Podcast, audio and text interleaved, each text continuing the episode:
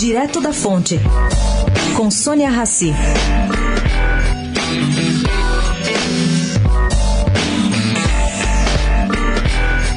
Pesquisa a ser divulgada hoje pelo Núcleo de Diversidade da Zumbi dos Palmares ouviu 1.770 negros até 34 anos e 96% deles têm ensino superior ou médio. Bom, essa pesquisa constatou o preconceito de cor é para 54% deles o mais presente no ambiente corporativo do Brasil. Em seguida, vem o preconceito contra a opção sexual. Dos 70% entrevistados que admitem haver racismo nos processos seletivos das empresas, 30% afirma que já viveram o problema pessoalmente. A média salarial desses consultados, caro ouvinte, está acima de quatro salários mínimos. O levantamento se chama O Mercado de Trabalho sobre a Ótica do Profissional Negro e será divulgado hoje no seminário Jornadas da Diversidade no Hotel Maxud.